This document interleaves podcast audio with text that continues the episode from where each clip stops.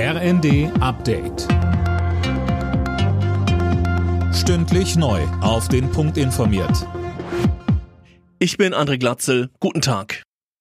Der Westen lehnt Putins Vorschlag ab, die Sanktionen gegen Russland aufzuheben, damit er im Gegenzug Getreideexporte freigibt.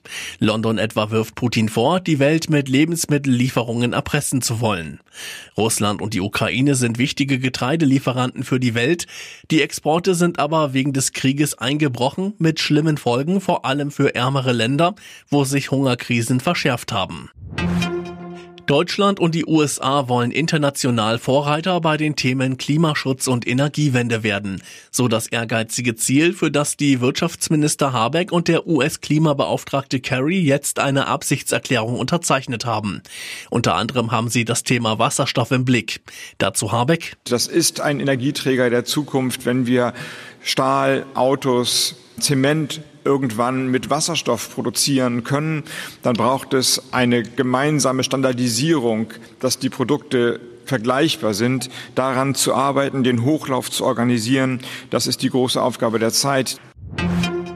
Kurz bevor man das 9-Euro-Ticket nutzen kann, gibt es Verwirrung darüber, in welchen Zügen es tatsächlich gilt.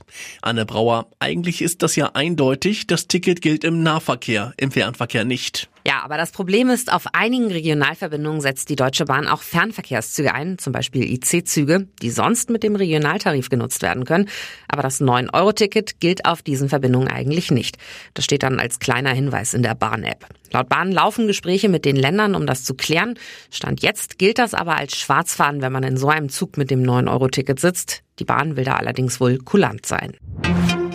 Im Alter von 67 Jahren ist Hollywood-Star Ray Liotta gestorben. Nach Angaben seines Agenten verstarb er im Schlaf. Die genaue Todesursache ist noch nicht bekannt. Liotta ist vor allem für seine Rolle als Mafioso in Goodfellas an der Seite von Robert De Niro bekannt.